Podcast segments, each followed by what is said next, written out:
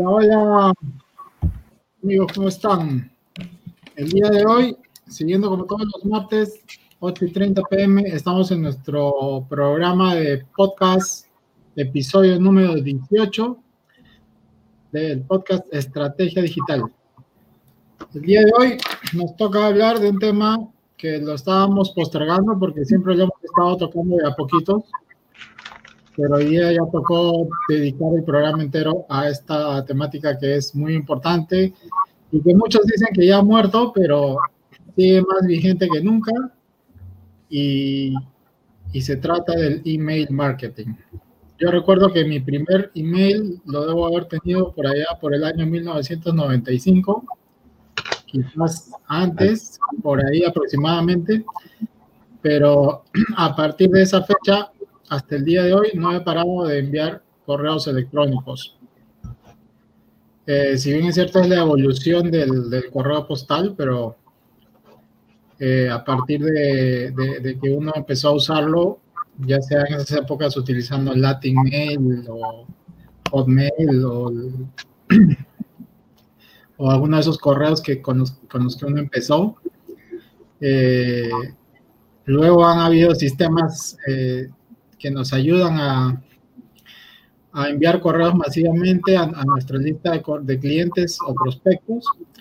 Y luego, digamos, también nosotros usamos corporativamente en nuestros negocios correos electrónicos para comunicarnos entre, entre nuestro equipo de trabajo y, y nuestros, digamos, también clientes en el B2B se usa, mucho el, correo todavía.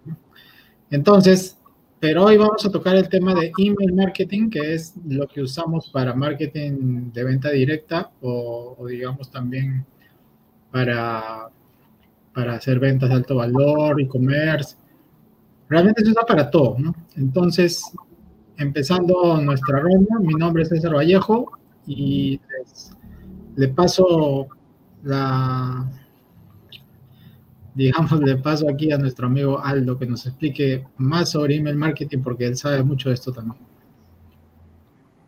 Muy buenas noches, bienvenidos a Estrategia Digital. Y gracias César por el pase. El día de hoy vamos a hablar de un tema interesantísimo que es el email marketing, que muchas personas dicen, pero ¿para qué? Si yo ya tengo mi página web, yo ya estoy en redes sociales, eh, o de repente estamos este, haciendo campañas por otros medios. ¿Por qué necesitamos el email marketing?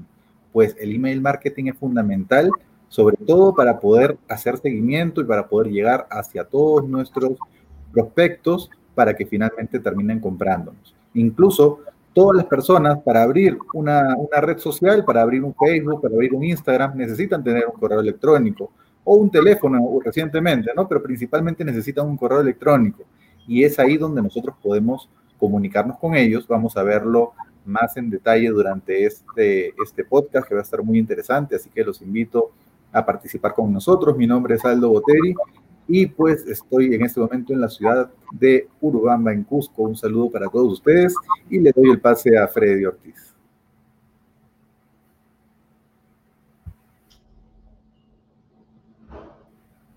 Tu micro, tu, tu micro, Freddy.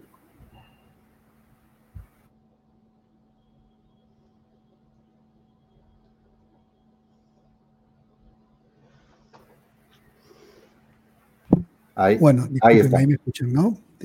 Bueno, disculpen a todos, ¿qué tal Aldo? ¿Qué tal César? ¿Qué tal Víctor? Saludos a todos amigos, los que nos siguen. Hoy día pues vamos a continuar con, nuestras reuniones, vamos a hablar de email marketing, ¿no?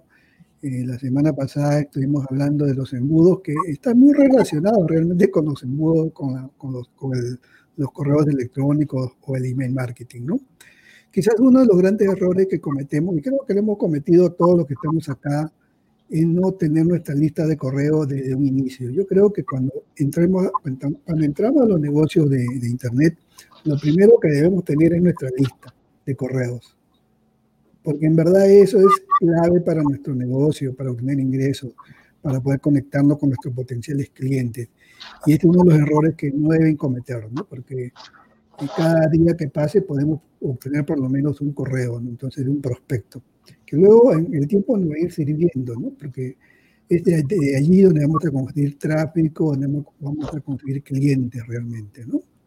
Entonces, la reunión de día es muy importante, no se la pierdan, que es hasta el final. Tenemos una hora, así que en la siguiente rueda ya hablamos un poco más de, de lo que es el email marketing en sí, ¿no? Bueno, saludos a todos. Mi nombre es Freddy Ortiz y eh, Víctor, te dejo para tu saludo. Hola, ¿qué tal? Qué gusto saludarlos. Eh, buenas noches, César Vallejo, Aldo Boteri, Freddy Ortiz y todas aquellas personas que nos están mirando y nos están escuchando. Sí, efectivamente, en, cuando empecemos la ronda de explicaciones vamos a conversar sobre el, el, email marketing, sus beneficios y la importancia que tiene, ¿no? Hasta este momento. Eh, también, en algunos casos, este, eh, la identificación de la persona que nos envía. Es uno de los temas que, que vamos a...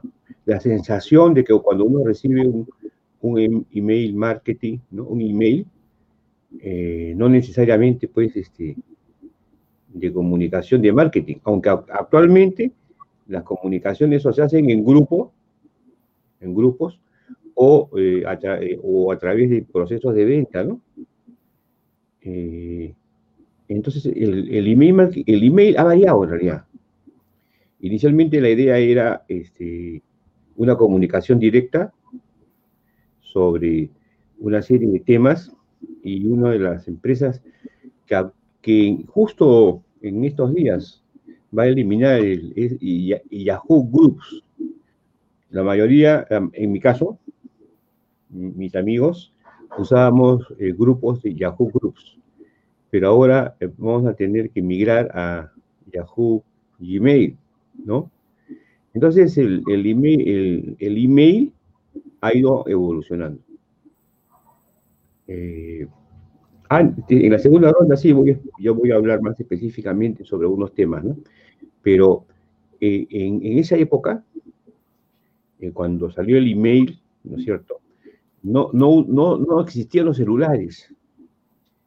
Entonces, las comunicaciones con amigos o con personas, o por cumpleaños, o por aniversarios, uno en realidad lo que hacía era escribir un, un, email, un correo. Eh, pero posteriormente, como, como dijo César, pues este, eh, el email fue dejado de lado. Sin embargo, este, y, y, fue, y ha sido enfocado en realidad hacia aspectos de carácter comercial, ¿no? Sin embargo, después de tanto tiempo nos damos cuenta que aún continúa y, continuará. Cuando uno habla con expertos, dicen, no, las redes sociales pueden tener su ciclo de vida, como el ciclo de vida, el ciclo de vida del producto, ¿no? Nacimiento, crecimiento, madurez y declinación, o el ciclo de vida de la industria, que es inicio, crecimiento, maduración, ¿no? Maduración, posibilidad de, continuar y, y, el crecimiento, ¿no? Y la este, declinación. Entonces, es interesante, ¿no? Porque el email marketing, si nosotros analizamos dentro de las ciencias administrativas el ciclo de vida de los sectores industriales, ¿no? Vemos que hay una etapa que se llama la madurez. O sea, aparte del crecimiento viene la madurez. Entonces, la pregunta, la pregunta que habría que hacerse es si el email marketing está en la etapa de madurez o la de declinación. Una buena pregunta. Bueno, hasta ahora no tengo yo la respuesta, pero tendríamos que verlo de esa forma, ¿no? Y quizás si la competencia no usa el email, uno debe usarlo, ¿no? Por ejemplo. Bueno, sobre todos estos tópicos eh, conversaré cuando me toque, de acuerdo a la rueda de exposiciones que van a tener. Los dejo con, con César. Gracias. Gracias, Víctor. Sí, vamos a, vamos a hablar un poco de historia porque hay que ponerlos en contexto.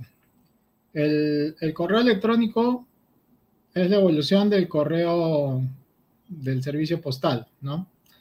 No escribí una carta, lo ponía en un sobre, lo enviaba al servicio postal y este sobre llegaba al destinatario, ¿no? Y antes de eso seguro había la paloma mensajera o, o lo que ustedes quieran. Entonces, cuando se monta la internet y tienes un, un servidor de, de, correos electrónicos que, que, que, puede, mediante un protocolo, SMTP enviar un, mensaje, eh, otro servidor en otro lugar del mundo, mediante una dirección IP, puede recibir ese mensaje. ¿Ok? Como yo les contaba, allá por el año 95 debe ser que si aquí en el Perú, aproximadamente en el año 92 que llega a Internet, debe ser que en el año 95 probablemente yo haya tenido mi primer correo electrónico. Eh, dense cuenta que cuando yo salí del colegio, allá por los años X, nuestra, mis compañeros no teníamos correo de, yo no tenía el correo del otro porque eso no existía para nosotros. ¿no? Entonces, eh, hoy en día tú puedes comunicarte con, con las personas que, que, son tu promoción de colegio, universidad, por correo electrónico para enviarte un documento u otro, que, que bueno, en el momento a mí no me tocó, ¿no? Eh, digamos, cuando tuve mi primer correo, el correo que yo tuve fue un correo de plataforma gratuita, ¿no? Creo que debe haber sido en esa época teníamos latinmail, arroba email.com, poco después salió Hotmail. Este, Aldo seguro también nos va a contar porque Aldo tiene también este, más o menos eh, interactuando en el Internet en las mismas épocas. Y, digamos que eh, eran pocas las empresas que podían tener hasta ese momento correos corporativos, ¿no? Por decir mi empresa.com, que eso ya tiene que ver con el dominio. Eso no tiene que ver. Eh, una vez que tú tienes el dominio y un servidor que gestione tu dominio, eh, un servidor de correos ya podía tener tu, por ejemplo, tu correo ventas arroba miempresa.com.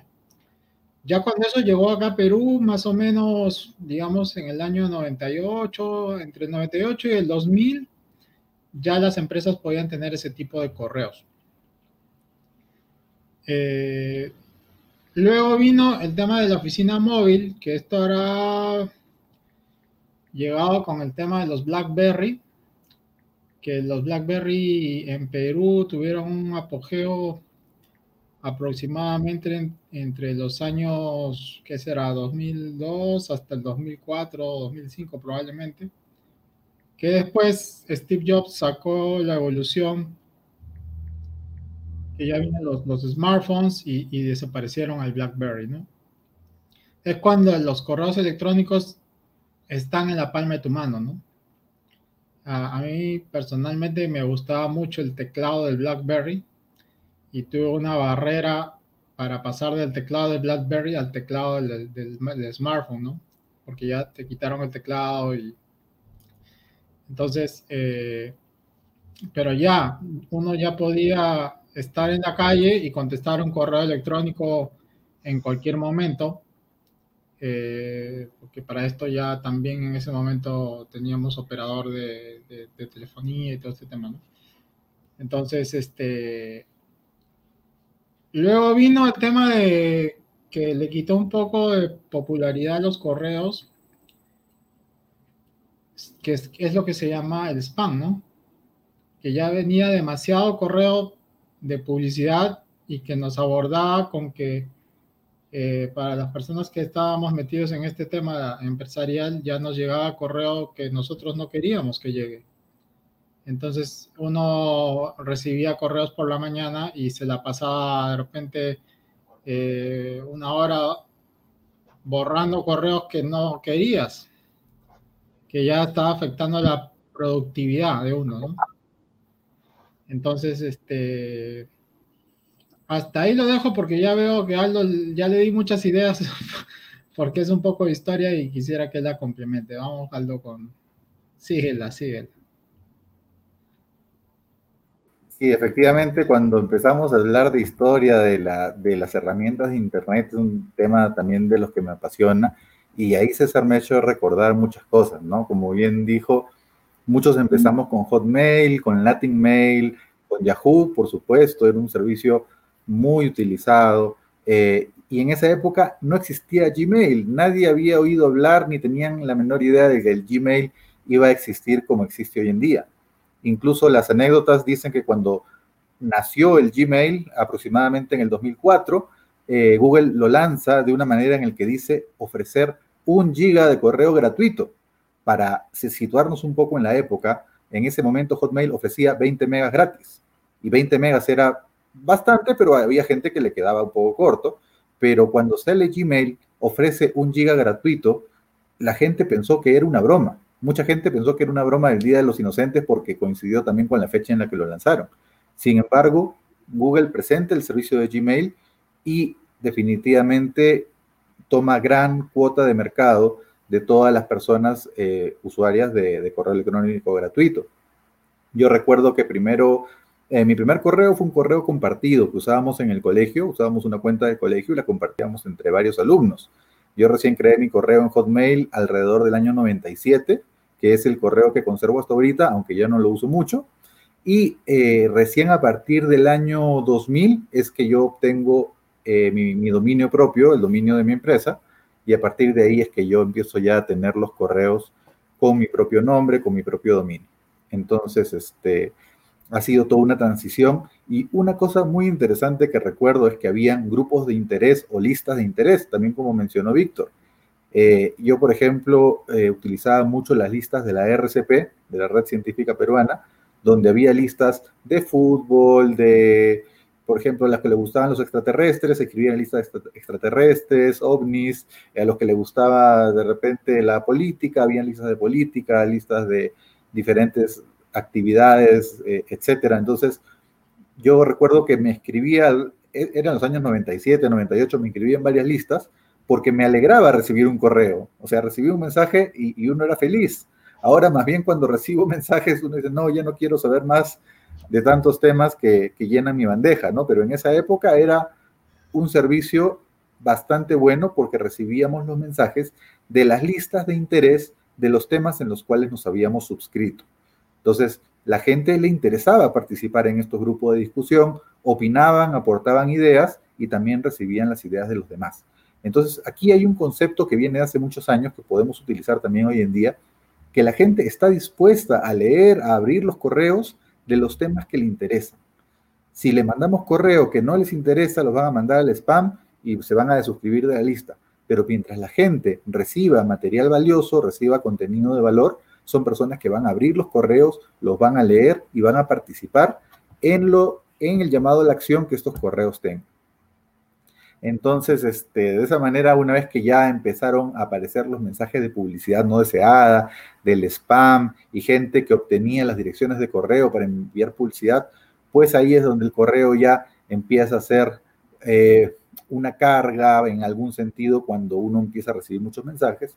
Y felizmente Google implementa un muy buen servicio de, de filtro anti-spam, al igual que otros proveedores de correo electrónico gratuito pero en realidad pues es, es un tema que hoy en día el, el, spam es uno de los grandes problemas de los que estamos en Internet, tanto como usuarios como también personas que trabajamos con Internet, porque a veces nuestros servidores son bloqueados porque pueden ser etiquetados como que estuvieran enviando spam si es que enviamos contenido sin autorización de las personas. Entonces, muy importante que las personas accedan voluntariamente a recibir los correos que les vamos a enviar y por supuesto que sea contenido de valor del interés que estas personas tienen.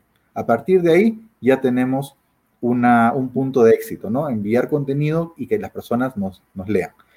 Actualmente existen sistemas que nos permiten automatizar esta, estas acciones que nos van a permitir saber quiénes abrieron nuestros correos, quiénes hicieron clic en el vínculo que había en el correo, en el llamado de la acción, eh, quienes eh, probablemente hicieron clic en el vínculo que estaba en la parte superior o en la parte inferior. Entonces hay mucha analítica que podemos nosotros obtener del email marketing, que es uno de, los temas también que vamos a hablar durante esta, durante esta presentación. Y también, eh, como para complementar la interacción, la diferencia entre interactuar por redes sociales e interactuar por correo, es que los posts, las publicaciones en redes sociales tienen muy poco tiempo de vida. Yo puedo tener una página en Facebook con 100 mil seguidores, publico algo interesante, pero de repente solamente llega a 50 personas y luego se pierde.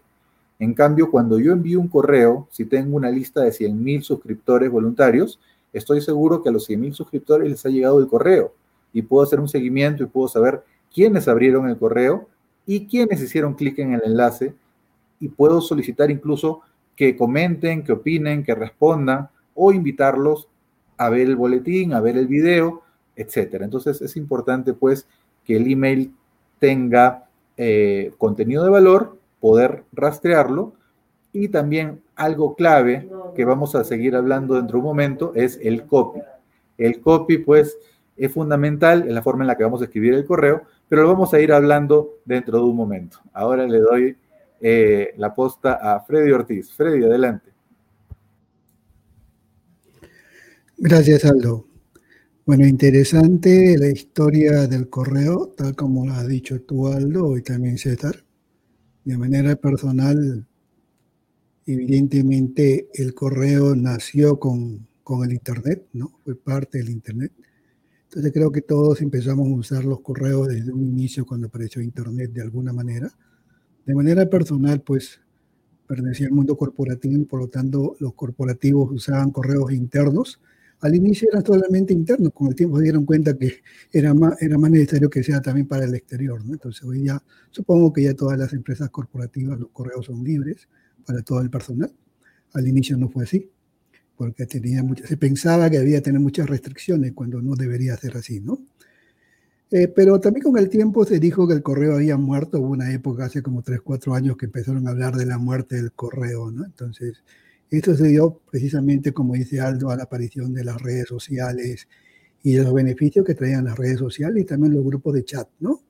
Eh, hoy en día también son fuertes los grupos, ¿no? No, no podemos negar del poder de WhatsApp o el poder de Telegram, por ejemplo, o los Messenger, ¿no? Son muy importantes que te permiten comunicar, por lo que queremos comunicarnos, ¿no? Más aún, hoy en día inclusive los mismos videos de, de, YouTube sirven para comunicar, eh, comunicarse entre grupos, ¿no? Si ustedes han visto los videos que están en YouTube en vivo, que duran horas y horas, están cinco o seis horas transmitiendo, si ustedes miran los chats, los chats los están dedicando para hacer negocios, los grupos que se juntan en esos videos, es una manera de comunicarse en línea, ¿no? Se dan cuenta la manera que, en que se comunica hoy día la gente, sobre todo la generación, la generación que nos, que nos viene siguiendo, ¿no? Eh, ellos se comunican a través de sus su chat de sus juegos, o sea, hay muchas maneras en las cuales ellos se comunican. Era lógico pensar que el correo iba a morir, ¿no? Pero realmente el correo hoy día subsiste y sigue siendo fuerte, ¿no? Sobre todo para los negocios, ¿no? Los negocios que van a perdurar en el tiempo, ¿no? Entonces, los correos yo pienso que van a seguir madurando y hoy día las plataformas siguen mejorándose para los correos y va a seguir existiendo, ¿no? Y como decía Aldo, nos permite tener a nuestros clientes en línea y, y siempre estar conectados con ellos y enviando información de valor cuando nosotros queremos, ¿no? Pero ahora, este, como dije al inicio, es muy importante tener una lista. El, mejor, el peor error que podemos tener es no tener, no tener nuestra lista de correo electrónico, ¿no? Tenemos que, que tener nuestra lista de correo electrónico, sobre todo lo que quieren estar y tener negocios en Internet. Por supuesto, sin dejar de lado las redes sociales que son muy importantes, porque el tema es comunicarnos, ¿no? El tema es que tú te comuniques. Pero el correo tiene sus, sus, sus pros que, que, son muy importantes, ¿no? Eh, ahora, eh, hay toda una estrategia, es un arte también el tema del email marketing o el, el, correo o el marketing por correo, es todo un arte también, es todo, hasta una carrera se puede decir, ¿no? Eh, manejar este tema, ¿no? Por eso hay gente que se especializa en el, en el marketing por correo, ¿no? Como decía César, esto viene pues de, antes, cuando se enviaban los correos, ¿no? que se llamaban, creo, en aquella época el marketing directo, si mal no recuerdo, ¿no? El marketing directo que enviaban a tu casa, lo, bueno, hasta hoy día se usa, ¿no? Que te llegan los brochures, la publicidad a tu casa, ¿no? Eh, pero ese, ese marketing no es muy eficaz, ¿no? Porque la gran mayoría de esa publicidad que llega, pues, va al tacho de basura, ¿no? Y lo lee la gente, porque como estamos enviando indiscriminadamente a todo el mundo, no estamos, como decimos nosotros, segmentando, ni estamos nosotros enviándole a un nicho de mercado específico que sí me permite el email marketing hacerlo, ¿no? El email marketing, el email marketing me permite segmentar bien mi mercado. O sea, si yo me inscribo en una lista de correos, eh, como eran los grupos, ¿no? Como dicen que los grupos van a desaparecer en, en Hotmail, entonces eh, tú te escribías en un grupo, por ejemplo, para recibir, no sé, este, la oración del día y te llegaba todos los días la oración del día, ni te no te va a llegar pues este, la venta de un producto para bajar de peso ahí, ¿no? Entonces, los grupos y el email marketing tienen esa característica, te permiten llegar exactamente a tu nicho de mercado y tú tienes que respetar eso, porque si tú lograste captar a una persona para tu lista, y esa, pero él levantó la mano por algo, levantó la mano porque necesitaba tal tipo de información que tú le estabas prometiendo. Si tú le estabas prometiendo enviar información de, de salud, eso, es lo que él espera recibir. El gran error que se comete a veces es que tú quieres enviarle ahí, no sé, este, eh, alguna publicidad de, otro tipo de productos, pero él no levantó la mano para eso. Entonces, eso hay que tener en cuenta también con, el, con la lista de correo. Existen muchas plataformas hoy en día eh, para tener tu lista de correo y de todo precio, con todo tipo de características. Hay tantas que yo creo que para comprarse un, este, una plataforma de correos tienes que tener una asesoría porque hay tantas hoy en día con diferentes, características y de acuerdo a tus necesidades y también los precios varían grandemente de una plataforma a otra. Entonces es muy importante que, empieces a, tener tu lista de correos electrónicos. Eh, ahora, eh, una cosa es ya decidirte tener, tener tu lista y otra cosa es qué vas a hacer con la, con la lista, ¿no? ¿Qué vas a hacer con tu lista una vez que empieces a conseguir? Eh, en la semana pasada hablamos cómo conseguir este, la lista, cómo hacíamos nosotros para conseguir, empezar a conseguir una lista a través de, del famoso soborno ético que llamábamos o del regalo que dábamos a cambio de, del correo, ¿no? Entonces ahí empieza toda la historia del, del marketing de, de, correos y entonces ahí viene el tema, ya tienes el correo y ahora qué haces, ¿no? Lo que viene para adelante es todo un arte que hay que conocer, ¿no? Y hoy día creo que vamos a hablar algo acerca de eso. No todo, probablemente la próxima semana continuemos con esto. Pero lo, lo importante es que nosotros le damos enviar información a esa persona que se suscribió a nuestra lista, pero la información que él espera recibir, ¿no? Él levantó la mano por un tipo de información y nosotros tenemos que entregarle esa información, ¿no? Entonces hay diferentes tipos de correo, ¿no? Como tenemos, por ejemplo, el correo informativo, en el cual probablemente están los famosos boletines, ¿no? Uno envía un boletín de, de noticia o un boletín de, de, de, tus últimas publicaciones semanal o, o, o, mensual, o sea, tú lo defines, ¿no? Esos son los famosos correos informativos que probablemente muchos de nosotros recibimos de las grandes empresas, correos informativos, ¿no?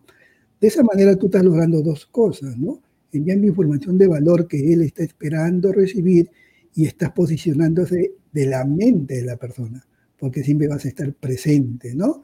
Porque ese, ese también es una gran ventaja de los correos, ¿no? Luego existen los correos educativos, ¿no? Evidentemente, si yo me suscribí a una lista para bajar de peso, entonces tengo que recibir información educativa que me permita y me guíe en ese proceso de querer bajar de peso, ¿no? No voy a recibir este, noticias de fútbol, ¿no? Yo, yo me suscribí para recibir información de cómo bajar de peso. Entonces, existen los, videos, los correos educativos que te van a enviar información con tip al respecto, ¿no? Y, también ese, esos correos van a permitirte que tú crees confianza en las personas. O sea, ¿por qué vas a crear confianza? Porque tú vas a demostrar que sabes del tema a través de la información o los boletines que estás enviando al suscriptor. Una vez que reciba esa información, va a generar cierta confianza en ti. Mira que todavía no estás vendiendo nada, ¿no? Simplemente estás generando confianza, ¿eh? como dice, estás nutriendo al, al, potencial cliente, ¿no? Entonces, eh, probablemente después de haber eh, trabajado en este tema, de haber creado confianza, recién, recién empieces a promocionar tu producto. Y ahora no vas a promocionar todos los días, porque a nadie le gusta que nos estén promocionando todos los días, ¿no? Tú tienes que definir si lo vas a hacer semanal, quincenal, mensual. Entonces es cuestión que tú tienes que definir y también saber conocer a la gente que está en tu lista. Eso, lo, ¿cómo lo vas a saber? Como decía Aldo. A través de la, del análisis, de la estadística, ¿no? Cuándo se abrieron el correo, cuándo hicieron clic, entonces, y, y si pusiste una llamada a la acción, cuándo tomaron acción, de repente la, la, la imagen que, que, pusiste no le gustó, también cambia la imagen, o la imagen es muy pesada y ellos ven en tu celular. Todas esas cosas tienes que tener en cuenta cuando, cuando envías correo. Hay muchos temas técnicos que tienes que ver, pero también hay muchos, muchos problemas, no problemas, no, sino muchas, muchas cosas que tienes que tomar en cuenta para que la persona realmente tome acción cuando envías tu, tu correo. ¿Qué es lo que esperas tú de tu correo? Que los mil, diez mil o cien mil personas que están en tu lista abran tu correo.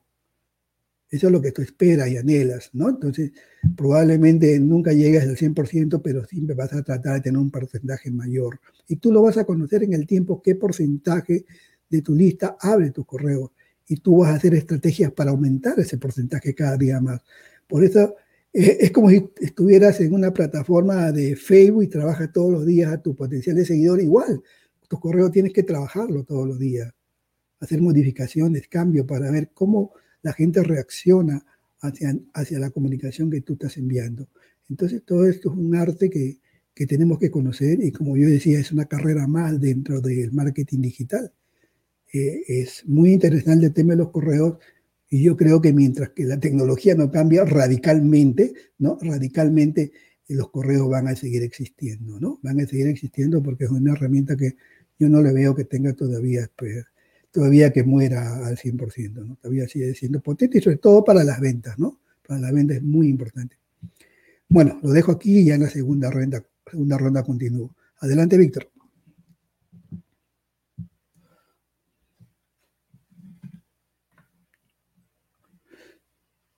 Tu micro, tu micro, Víctor. Sí, este, eh, Freddy ha hablado cosas muy importantes del email marketing, ¿no? Y lo mismo que Aldo.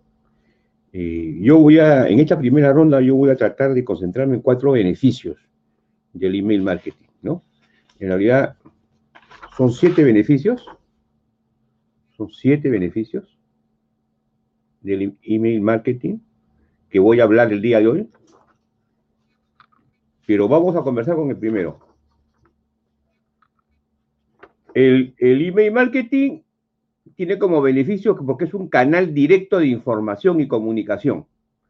El email marketing tiene un beneficio porque es un canal directo de información y comunicación. ¿Cuál es la diferencia entre, información y comunicación? Primero voy a hablar de información y posteriormente de comunicación. Cuando yo hablo de información, yo estoy hablando en realidad sobre lo que uno recibe sin haberlo analizado. O sea, la, información normalmente viene de fuentes abiertas o de fuentes cerradas, ¿no? En los procesos de investigación que se hacen, hay una calificación sobre, las comunicaciones que uno debe de leer con la finalidad de hacer un marco teórico, ¿no? Pero si nosotros hablamos de información en general, la información pues puede ser, puede ser este, oral, puede ser auditiva, puede ser visual, ¿no? Entonces, eh, cuando en el email marketing uno recibe una información escrita, normalmente eh, tiene ciertas características de, las personas que, lo ha, que lo ha este, promovido. De repente a ti te llega un email marketing porque una persona ha escuchado algo. O a ti te llega un email, un email marketing, ha escuchado algo sobre, sobre lo que es una oferta sobre, sobre los beneficios de un producto. O aquí te digo mi, marketing de una persona que vende un producto o que distribuye un producto dentro de los canales de distribución o que por campaña produce. Por ejemplo, estamos en la campaña, en la campaña de, de Navidad. Entonces, puede ser información relacionada a la campaña de Navidad. Por supuesto, yo puedo tener un negocio de comida rápida y trato de poner a Papá Noel, ¿no? Como una información para que la persona haga una asociación. Entonces, las, informaciones normalmente eh, son diferentes que las comunicaciones. Eh, ¿Y en qué sentido son diferentes que las comunicaciones? Son en el, siguiente, siguiente cuadro. Si ustedes ven acá, este cuadro, muy interesante, eh, bueno, yo no soy un dibujante y tampoco tengo características de diseño gráfico. Cuando estuve en la, en la Escuela Naval, el curso de dibujo mecánico me era un poquito complicado, pero sí entendía lo de la geometría descriptiva, ¿no? Entonces, me van a disculpar esos rostros. Ustedes tienen acá el TX, TX, que es el transmisor, y tiene una serie de receptores. Entonces, el transmisor, si ustedes observan, lo que hace es formular un mensaje a través de diferentes medios, pero hay niveles de ruido, hay niveles de ruido. ¿no es cierto? Entonces, el, transmisor normalmente codifica un mensaje. Por eso que ahora en la publicidad eh, digital lo que se hace es codificar los mensajes. Entonces, a uno le puede, uno puede usar el email marketing, o lo puede usar o lo puede recibir con una comunicación codificada. De tal forma de que si a uno le interesa la información, uno, de acuerdo a la sensibilidad, sensibilidad intelectual, social, cultural o antagónica, ¿no? Porque yo me puedo, yo de, repente dentro de mi interior eh, eh, tengo una concepción de la vida diferente, soy un anarquista, ¿no? O soy una persona contra el sistema que, que, que nos rodean por acá. Entonces, entonces yo, voy, yo voy a decodificar el mensaje. Entonces la persona, la persona que envía un correo codifica un mensaje y debe tener la habilidad de enviarlo en realidad a las personas que, puedan, que pueden decodificarlo y de acuerdo a su sensibilidad aprovecharlo. Bueno, eso, ese es, como dijo este Fred, ¿no? Ese es, es, una, es una, se está convirtiendo en una ciencia, ¿no? Porque, ¿qué es lo que sucede? Como bien dijo Aldo, uno recibe pues un montón de, correos y verdaderamente llega un momento en, que hay una desazón de lo que es este, recibir los correos, ¿no? Entonces, una cosa es la información y la otra es la comunicación. Entonces, cuando uno formula un, un, email, uno debe pensar de que se está, se está haciendo una información que puede ser diluida por el ruido externo y que simplemente quiere informar algo, ¿no? Eh, o, uno quiere una comunicación para establecer una relación, de relación de diferentes niveles, ¿no? Entonces, eh, pueden ser relaciones, relaciones comerciales o relaciones sociales o, relaciones académicas, ¿no? En fin. Entonces, este, ese es un tema, por ejemplo, que no ha sido muy, muy bien estudiado, la diferencia entre información y comunicación. Les estoy hablando de un beneficio, ¿no? Voy al segundo beneficio. El segundo beneficio es reforzar la imagen de marca. Reforzar la imagen de marca. Entonces, si nosotros, si nosotros pensamos, nos damos cuenta que la imagen de marca es un atributo. La imagen de marca es un atributo. O sea, es un intangible. La imagen de marca es un atributo y por ende es un intangible. Entonces, cuando yo envío un correo, yo tengo que tener mucho cuidado, porque lo que yo escribo ahí está identificando mi autenticidad. ¿Quién soy? ¿Cómo soy? Entonces, cuando yo veo a una persona que anteriormente me, enviaba correos para, para, llenar, para llenar auditoriums, y ahora me envía correos, no, y después me envía correos sobre el, campo energético, sobre, sobre, el campo unificado de energía, la, física cuántica, y después me envía otros correos sobre el uso de la mente. Entonces, y automáticamente yo como receptor digo, esta persona está en un proceso de, de, conocimiento del yo, ¿no? Entonces me parece muy bien, pero ¿cómo le voy a comprar un producto a una persona que, que no se ha identificado, ¿cierto? O sea, tú tienes que identificarte. Entonces, da la impresión de que las personas que se dedican a vender muchos productos no se dan cuenta que la persona que lo recibe, no todos, por supuesto, no todos, eh, le hacen una identificación al promotor. Entonces, la imagen de marca de uno no tiene que cuidarla. Correcto. Entonces, indudablemente que las redes sociales ayudan, porque uno puede, pues, en las redes sociales eh, en mi muro, por ejemplo, yo pongo cosas de música, pongo cosas eh, filosóficas o de repente pongo cosas de negocios. En mi fanpage ya sí soy más centrado, ¿no? Pero en el, correo, yo no hago eso en el correo. Yo, lo, yo los correos trato en lo posible de ser, de ser este, eh, concentrado en aquello que quiero comunicar. No informar, sino comunicar.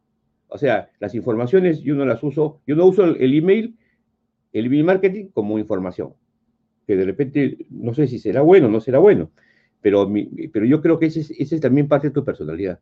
Entonces, otro los beneficios del, email marketing, el segundo es la marca. ¿Cuál es el tercero?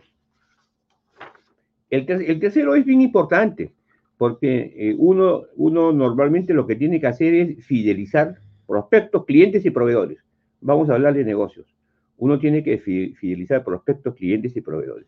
Entonces, cuando uno dice que tiene que fidelizar, uno tiene que hacer una comunicación más que una información que pueda ser eh, decodificada por el receptor y, y, por su sensibilidad pueda generar una apertura, ya sea a, a, un producto que uno desea venderle o una, o una apertura hacia establecer una relación, ¿no es cierto? Una relación eh, social o una relación empresarial o una relación comercial o también una, o también una relación este, sentimental, ¿no? Claro. Eh, bueno, en mi época, yo no creo que a mi mujer le haya enviado este, emails. Bueno, nos hemos casado hace más de 30 años, pero seguramente uno de los del grupo que recién se va a casar, creo, ¿no? Sí, seguramente él ha usado el email para comunicarse con su, con su pareja, ¿no? Entonces, este, no, no conozco, no conozco si la generación X y la generación Z que viene atrás, ¿no? Este, están pensando en usar el email marketing. Pareciera que no, pareciera que no. Entonces, pero sin embargo, ¿qué es lo que sucede con, con la promoción Y y la Y y los baby boomers? Nosotros usamos el, email marketing. Entonces, para nosotros el, email marketing sí es un elemento importantísimo como beneficio. Otro beneficio, y el último que quiero tratarlo porque en la segunda rueda continúo con los demás, es en relación, en relación a, promocionar, vender productos y servicios. O sea, uno por un, por un lado tiene que fidelizar lo que ya tiene, o sea, uno ya tiene, este, eh, vamos a decir, prospectos, tiene clientes, ¿no? Tiene proveedores. Pero si yo quiero una nueva audiencia, ¿correcto? Y esa nueva audiencia yo pretendo eh, de, de, dentro, dentro de mi característica poder promocionar y vender productos, sí, sí es conveniente el email marketing. Sí es conveniente. Entonces, eso es importante. O sea, nosotros nos estamos dando cuenta, o sea, en mi caso yo me doy cuenta, que este, el email marketing tiene una serie de beneficios. Eh, beneficios eh, ya sea de información, como he, hablado, de comunicación, ya sea de beneficios de, de la marca, ya sea beneficio de fidelidad de lo que uno tiene, ¿no? O, eh, o beneficios de, de, lo que es este, eh, productos y servicios. Ahora, este, hay una red social que creo que le hace competencia al email marketing. Eh, una de ellas, no todas, una de ellas, y me refiero a WhatsApp. WhatsApp es una, es una red social que me da la impresión que le está haciendo competencia al, al, email marketing. Pero, sin embargo, tiene una gran dificultad, una que va a ser muy difícil que la solucione. Porque si usted tiene un, tiene dentro de su WhatsApp, vamos a suponer que, fíjese que yo estoy hablando en, en uno de los negocios que, en los que yo estoy, es que las personas puedan escribir un libro, ¿no? Y puedan este, eh, eh, escribirlo y bueno, y, ayudarlo para que los pongan en Amazon, ¿no? Entonces, eh, creo grupos, grupos de personas. Sin embargo, hay momentos donde me tengo que comunicar con la persona y no con, con, con mi socio, que, que, no es peruano, ¿no? Entonces, este, eh, me comunico con él directamente. O sea, por WhatsApp me comunico este, un tema, y, y pero por otro lado lo, los textos todo, lo, hacemos por, por, por correo, ¿no? Entonces, es, es, una situación muy especial que seguramente uno de mis compañeros lo va, a hablar, ¿no? Entonces, eso es lo que yo quería conversar con ustedes sobre los beneficios que, yo he observado en el email marketing y, cómo es que debo usarlo. Sin embargo, también debo reconocer que yo uso poco el, el email marketing. Lo uso poco. Y este, lo uso poco porque, por diversas razones, seguramente, pero que es conveniente en realidad darle la atención en relación a estos aspectos. El email marketing nos ayuda a información, nos ayuda a, a, y, y, sobre todo va direccionado direct, al individuo, a la persona. Eh, una comunicación directa, un, un, tema relacionado a lo que es la marca personal, como, como uno está este, desarrollándose, también es importante. El tema de la fidelidad y, y el tema de la, de la, promoción y ventas, ¿no? Bueno, con esto los dejo y les paso este, la comunicación a César Vallejos.net. Adelante, por favor. Gracias, Víctor. Hay varias cosas que hablar. El, estamos tocando un poco de lo que es email marketing. pero también el, el email en los negocios, ¿no? no, necesariamente eh, en el marketing de lleno. Pero eh, todos los que usan el marketing para los negocios, perdón, el email para los negocios, terminan usando también ese mismo email para el marketing. ¿Cómo puede ser eso explicado de una manera fácil?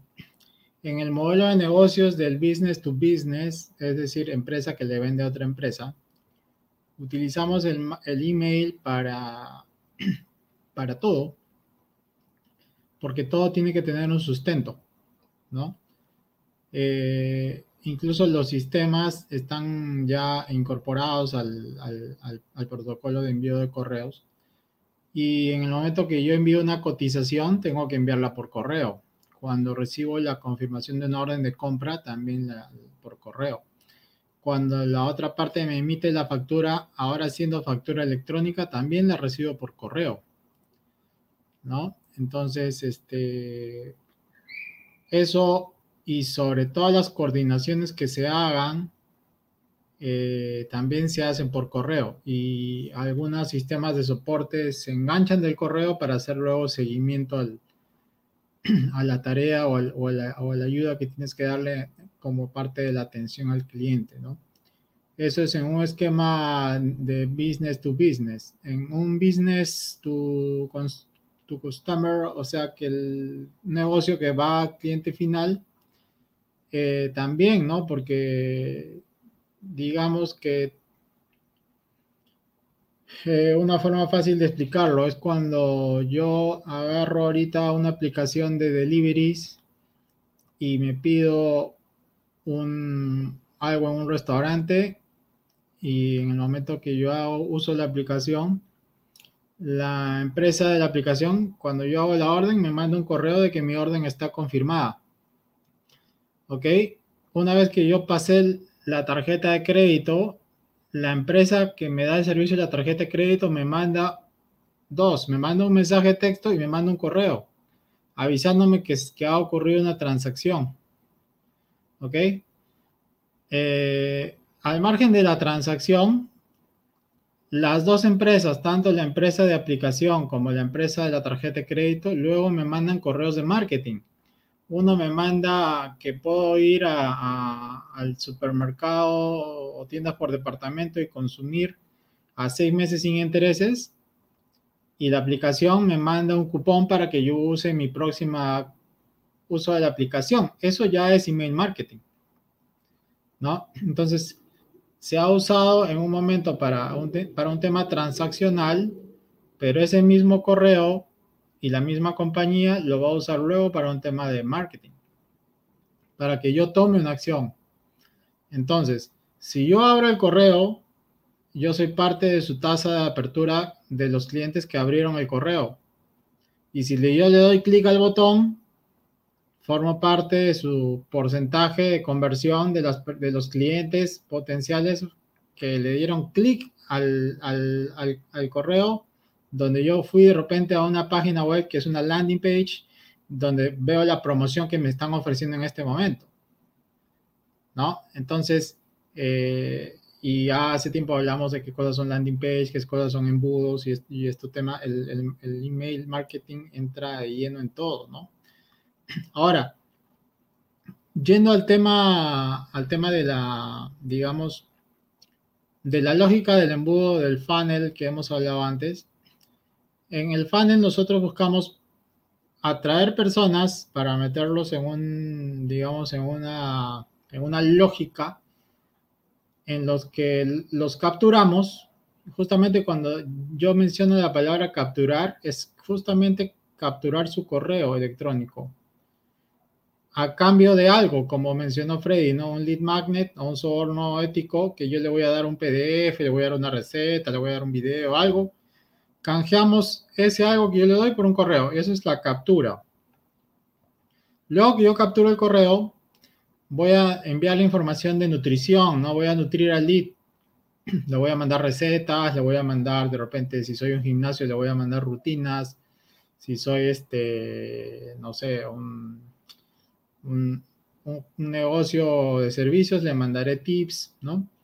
Entonces, para luego llevarlos a la conversión, que es lo que yo quiero, es que vengan a mi local, que me compren, que me compren online, que me, digamos, que me hagan una suscripción, lo que, lo que sea, ¿no?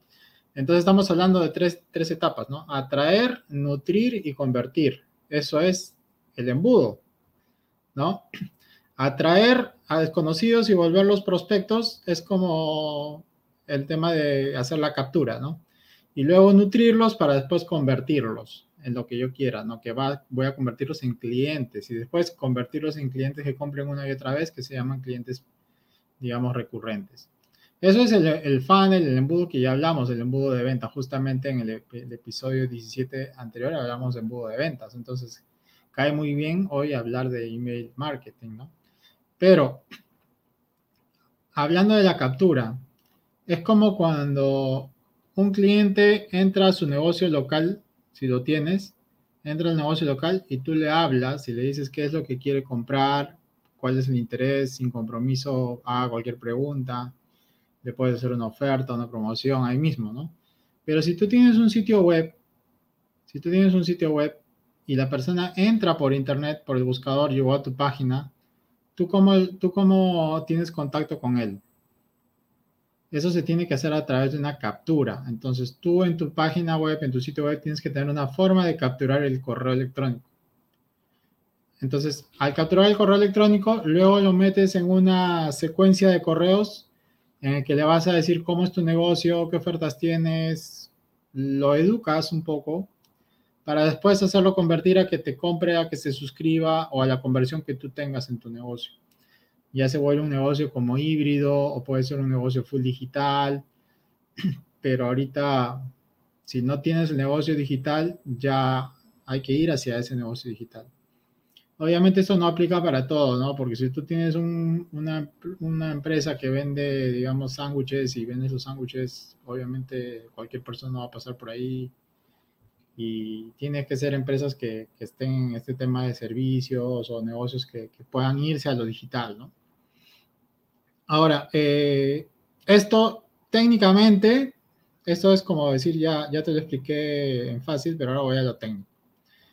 Técnicamente, lo que se necesita para hacer esta captura de correos es tener eh, un servidor con un software que tenga un sistema que capture los contactos que tú, que tú tomas, ¿no? Cuando tú capturas los contactos, tienes que mandarlos a algún lado. ¿Ok? Es un servicio que contratas. Luego, para que tú, esos correos salgan y se envíen a, la persona, los correos que tú vas a mandar, correos de nutrición o de, automatización, eso necesitan un servicio que se llama servicio de entrega, ¿no? Que se llaman servicios de SMTP, que son servicios que hace que, que esta, esta base de datos de contactos puedan enviar el correo a, un destino, ya sea a tu Gmail, a tu Hotmail, a, tu correo de corporativo, al que tú quieras. ¿Ok? Y, y podrían tener una automatización que diga, te voy a mandar un correo uno el día uno, y si no lo abriste, te voy a mandar otro. El día 2 te mando este correo, el día 3 te mando ese correo, el día 4 no te mando nada, el día 5 te mando otro correo. Puedo programar, ¿no? A la, unión de todas estas lógicas, digamos, adicionalmente que yo pueda etiquetar a los contactos, le puedo decir, este, este no compró, este no está interesado, le puedo poner etiqueta a los contactos. También lo puedo, este, digamos, eh, puedo mandar hoy un correo diciéndoles, este, feliz feriado, feliz día festivo. En Navidad les puedo mandar feliz Navidad. A eso se llama broadcast. Eh, toda esta lógica de negocio que, incluso algunos ya lo complementan con, con un tema de CRM, que es un sistema de gestión de clientes. A todo esto, en, la jerga se le llama autoresponder o autorespondedor. Así es como se le conoce a estos softwares. Entonces, si tú te vas a Google y pones autoresponder, te van a salir todos esos softwares que hacen todo lo que acabo de mencionar que capturan el contacto, que envían los correos, que envían broadcast, que tienen automatización, que tienen etiquetado y que, y que, que a su vez pueden estar eh, algunos incluso tienen la plataforma de, landing page incorporada, ¿no? Entonces se hace como un sistema más grande, un all-in-one. Y, y, a estas plataformas son las que se le llaman las plataformas de email marketing, pero también conocidas como autoresponder. Entonces, el email marketing es como el concepto que se soporta a través de, de una lógica que uno implementa y que se sirve de plataformas, ¿no? y que a la vez eh, está incorporada en un embudo de ventas, que también es, digamos, es una lógica, ¿no? Es un, es un modelo de, cómo implementar un proceso de venta. Y, y, existen otros, así como hay correos de captura, hay correos de salida también, ¿no? Por ejemplo, en, una tienda online yo voy a comprar, digamos, me voy a comprar un artículo en un e-commerce, tienda online, y a la hora de pagar me piden mis datos, yo pongo mi correo porque yo quiero que me llegue un recibo, ¿no? Y de, y de pronto eh, tuve que salir y no compré.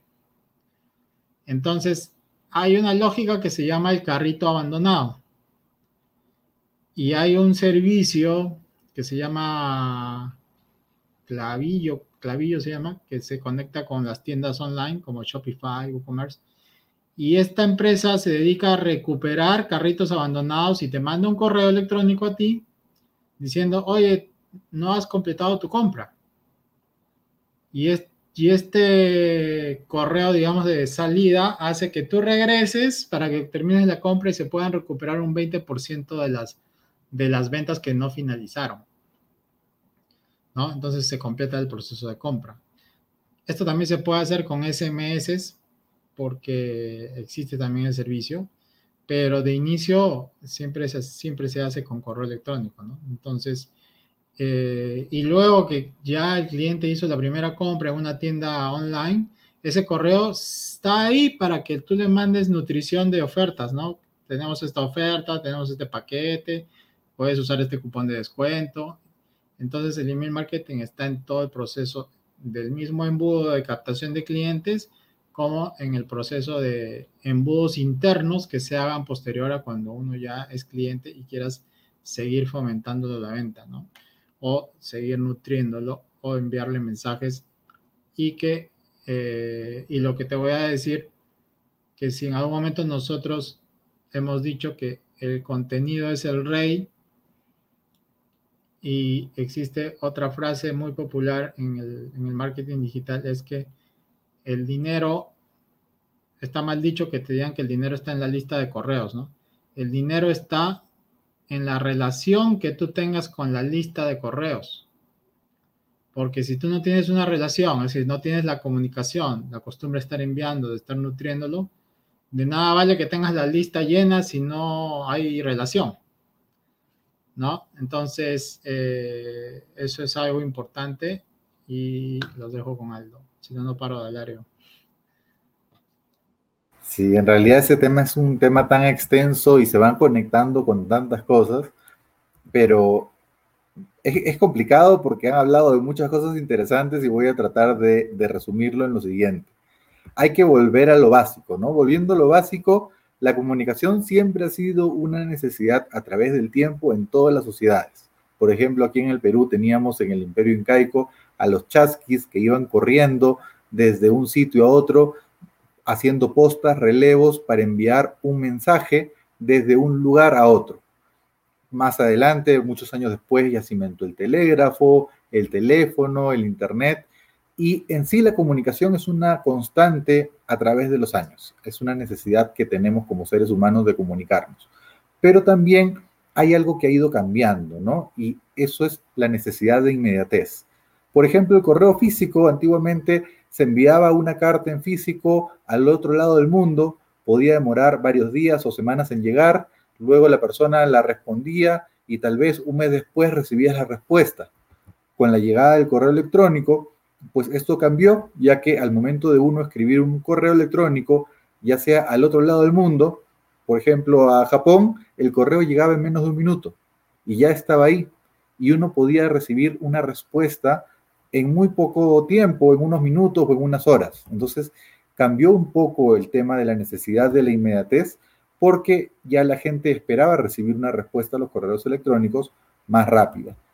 Con la llegada de los servicios de mensajería instantánea, como por ejemplo mencionaba Víctor el WhatsApp, pero incluso antes del WhatsApp se utilizaban muchos servicios basados, por ejemplo, el, el, conocido Messenger de Microsoft o servicios de América Online, servicios de Yahoo, eh, el ICQ, que fue uno de los primeros, o sea, entre otros servicios de mensajería que nos permitía llevar una comunicación en tiempo real con la persona y que por lo general era para cosas muy puntuales y de, y de confirmación rápida.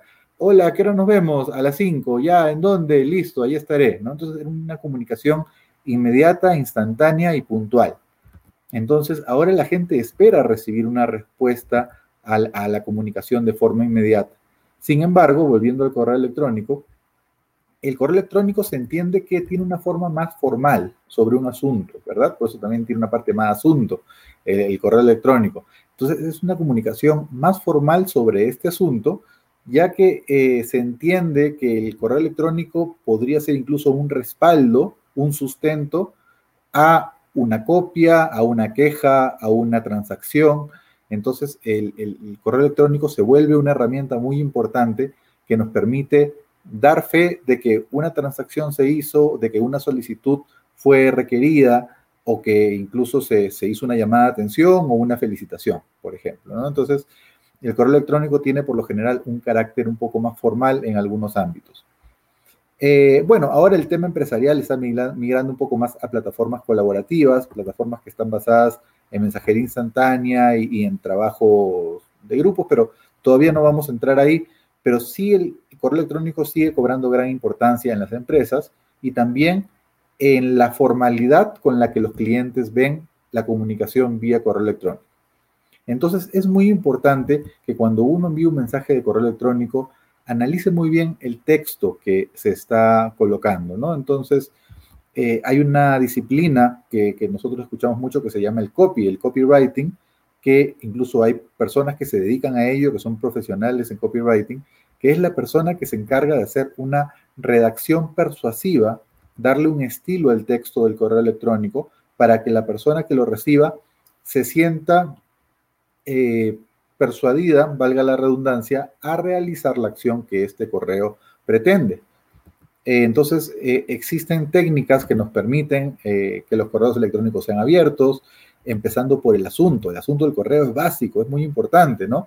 Yo, por ejemplo, recibo todas las semanas boletín de tal cosa, ¿no? Entonces, todas las semanas es boletín, boletín, boletín. Entonces ya no los abro porque no me llama la atención. Pero también si recibo un correo electrónico que me dice, ahora sí lo lograste. Yo, a ver, ¿qué cosa logré? ¿no? Entonces entro a ver qué me, está diciendo. Entonces es muy importante el asunto del correo electrónico, así como por ejemplo en los periódicos, en las revistas, de si el titular te llama la atención, vas a terminar leyendo el artículo, pero si el titular no te llama la atención, probablemente no lo vas a leer. Igual sucede en los correos electrónicos. Si el asunto del correo electrónico tiene relevancia para ti, te llama la atención, eh, y aquí hay algo importante.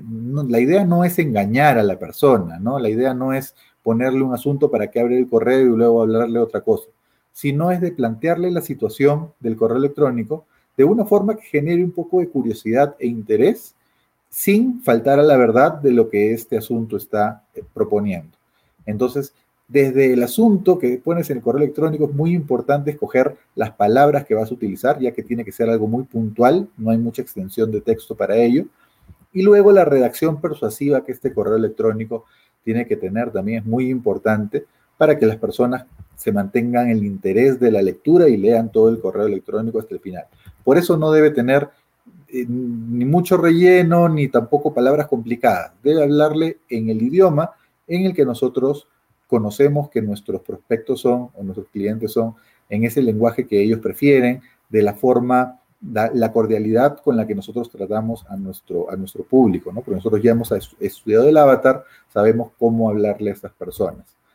Entonces, hay, ahí hay varios temas importantes, ¿no? Por ejemplo, Freddy habló de la importancia de analizar el porcentaje de aperturas que tienen los correos electrónicos. Y aquí la tecnología nos ayuda mucho porque en estos sistemas que manejan este email marketing, César ahí nos, dio algunos ejemplos, eh, estos sistemas nos permiten incluso hacer pruebas, lo que llamamos pruebas AB, probablemente a la lista, a la mitad de la lista le mandamos un texto, a la otra mitad de la lista le mandamos otro texto y podemos medir cuál de los dos funcionó mejor, de tal forma de que ya podemos saber cómo este público reacciona a una cosa u otra y saber cómo tendremos un mayor éxito al momento que nos comuniquemos con ellos. La tecnología también nos ayuda a personalizar, ¿no? Antes cuando recibíamos un correo y te decía, hola Aldo, ¿cómo estás? Uno decía, ah, me está escribiendo a mí, pero ya sabemos que eso es algo que ahora se hace en forma automática. Sin embargo, no deja de ser algo bueno porque de alguna manera denota cierta cercanía con la persona. Y la automatización, que también creo que mencionó César, que nos permite programar los mensajes de tal forma que creamos una secuencia. Porque si alguien se suscribe el día de hoy, probablemente esta semana le enviamos el capítulo 1 o, digamos el tema 1, después el tema 2, después el tema 3. Y alguien que se, que se suscribió dentro de cinco meses, no le vas a mandar el capítulo en el que están, le vas a mandar recién desde el número 1 para que, para que empiece la secuencia en el orden correspondiente. Entonces es muy importante también contar con estos sistemas que nos permiten programar una secuencia de envíos de acuerdo a la fecha en la que se inscribe cada persona. Entonces, no todos reciben el mismo mensaje a la vez. Lo, lo, que, lo que sí sucede cuando es, por ejemplo, una felicitación, feliz año nuevo, a todos les mandan el mismo correo a la vez, pero cuando se suscribe en una secuencia, cada uno recibe el correo que le corresponde.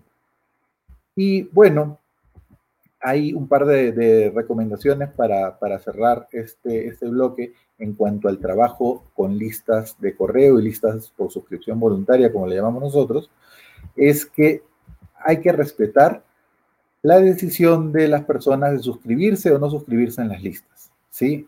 En realidad, a nosotros mismos nos molesta cuando nos empiezan a llegar mensajes que no hemos solicitado, temas que no nos interesan y que no nos permite dejar de recibirlos o tratamos de bloquearlos o los marcamos como spam. Finalmente, esa no es la relación que queremos construir con nuestros clientes.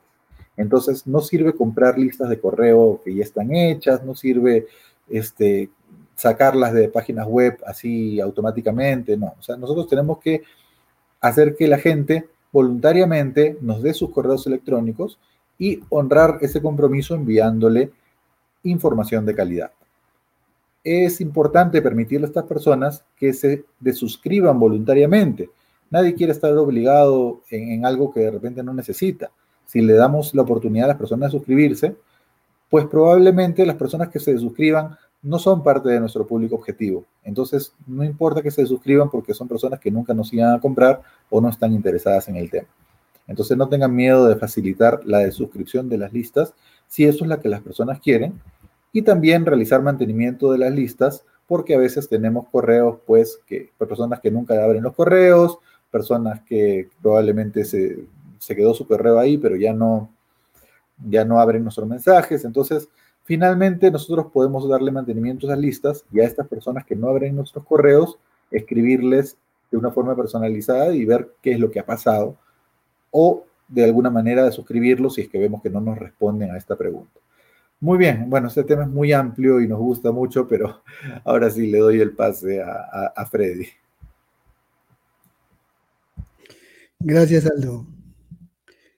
Bueno, yo creo que, que, César y Aldo han hablado muy bien acerca de los objetivos del email marketing, también mucho de la parte técnica, ¿no? Que, que ha quedado muy bien explicado. Entonces yo lo que quiero hacer en esta última parte que me toca es hablar de algunos puntos que probablemente no, no quedaron bien precisos o que, o que no se dijeron, simplemente para complementar, ¿no? Entonces, Aldo habló muy bien de que eh, hay que darle pues a lo que a nuestros suscriptores lo que ellos realmente desean, ¿no? Entonces, eso significa pues que nuestra lista tiene que ser efectiva, ¿no? Y para que nuestra lista sea efectiva, en primer lugar, reiteramos, hay que darle lo que ellos quieren, ¿no? Ellos levantaron la mano por algo y hay que darle eso. Eh, ahora cuando enviemos un correo, pues a veces también por los apuros, ¿no? Tenemos nuestro script y lo enviamos. No, no, alto, todavía no hay que enviarlo. Tenemos el script, hay que revisarlo. Hay que revisarlo por diversos motivos, ¿no? Se llama editar y editar y editar una vez más, probar y probar. Porque una vez que envíes el correo ya no lo puedes recuperar. Ya se fue. Entonces, este, todavía en Facebook tu, post salió mal, lo puedes editar o lo puedes borrar, ¿no? Pero una vez que se fue el correo ya se fue, ya no lo puedes recuperar. Entonces, revísalo bien, edítalo bien, ve el tema de, de la escritura, ve el tema de las puntuaciones, ve que no te has olvidado una, haya escrito mal una palabra, ve que esté bien escrito todo, porque esto, como dice Víctor, es tu imagen la que está en juego, ¿no? Es tu imagen. Entonces tienes que editar bien antes de enviar tu correo, ¿no? Y ahora, eh, no te aloques enviando correo cuando tú quieras, tienes que tener un calendario. Hay un calendario que se estudia que y precisamente también se usa mucho en los medios sociales, el día lunes que se envía, martes que se debe enviar, miércoles, jueves, viernes. Y eso en base también se hace en base a, tu avatar, porque tú conoces a tu avatar. Hemos hablado mucho del avatar al inicio, ¿no? Que es muy importante conocer. Tú conoces a tu avatar, qué día descansa, qué día va a leer. Y eso tú tienes que conocerlo para que tú envíes, tengas un calendario de remisión de correos. No vas a enviar a la hora que se te ocurre. Tú tienes que saber exactamente qué días y qué horas puedes enviar tus correos para que sean efectivos, para que tu avatar esté disponible y lo pueda leer, ¿no? Y no lo envíe spam o lo borre inmediatamente, ¿no? Luego también es muy importante que, que pruebes tu, internamente tu correo, porque ten en cuenta que la mayoría hoy en día lee sus correos en sus celulares, ¿no? Entonces hay que ver que en el celular se vea bien el correo, porque de repente yo estoy trabajando en una máquina, una laptop, ahí se ve muy bien el correo y en el celular no se ve bien, entonces hay que ver todas esas cosas, porque una vez más está en juego tu marca, ¿no? Eso hay que tener en cuenta, ¿no? Y, tienes que conocer las reglas de spam. Cada país, lamentablemente hoy en día las cosas han cambiado tanto que ya que probablemente no podemos decir que, el Internet es para todo el mundo, ¿no? Hay Internet y Internet, ustedes saben, ¿no? Ustedes saben que en, en el este, China, es un mundo el Internet.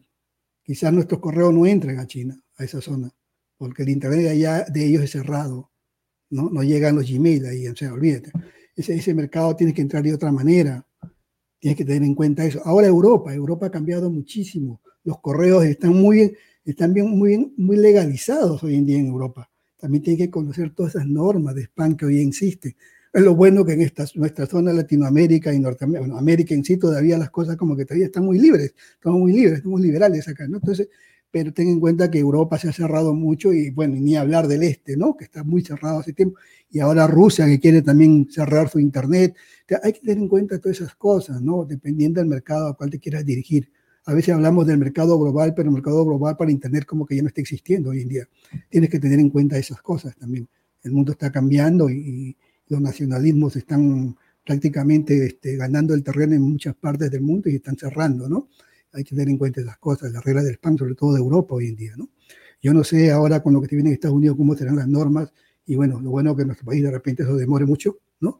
Eh, pero hay que tener mucho en cuenta. Entonces de ahí viene lo otro, ¿no? Creo que a estas alturas del partido, como decimos, después de 18 podcasts, 18, ¿no? 18 podcasts, podemos decir una cosa ya que, que debe ser ley, ¿no? Tú quieres entrar a Internet, tienes que tener tu hosting y dominio para que puedas implementar tu blog, tu página web o tu tienda virtual. Eso no te salva. Tienes que tenerlo. lo segundo, tienes que tener tu autoresponder.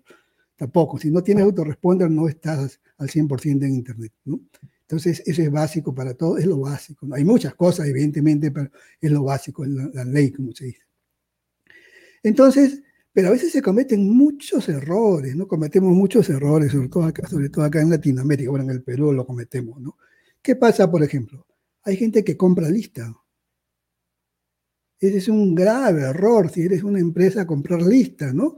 Porque la lista tú tienes que generarla, crearla desde tu página web. Si compras una lista, ¿qué va a pasar? Esos contactos son irrelevantes. De repente, ¿qué porcentaje de esa lista puede ser tu nicho de mercado? Dios sabe, ¿no? ¿Cuántos son? Son irrelevantes. O sea, ¿qué va a pasar con tu correo?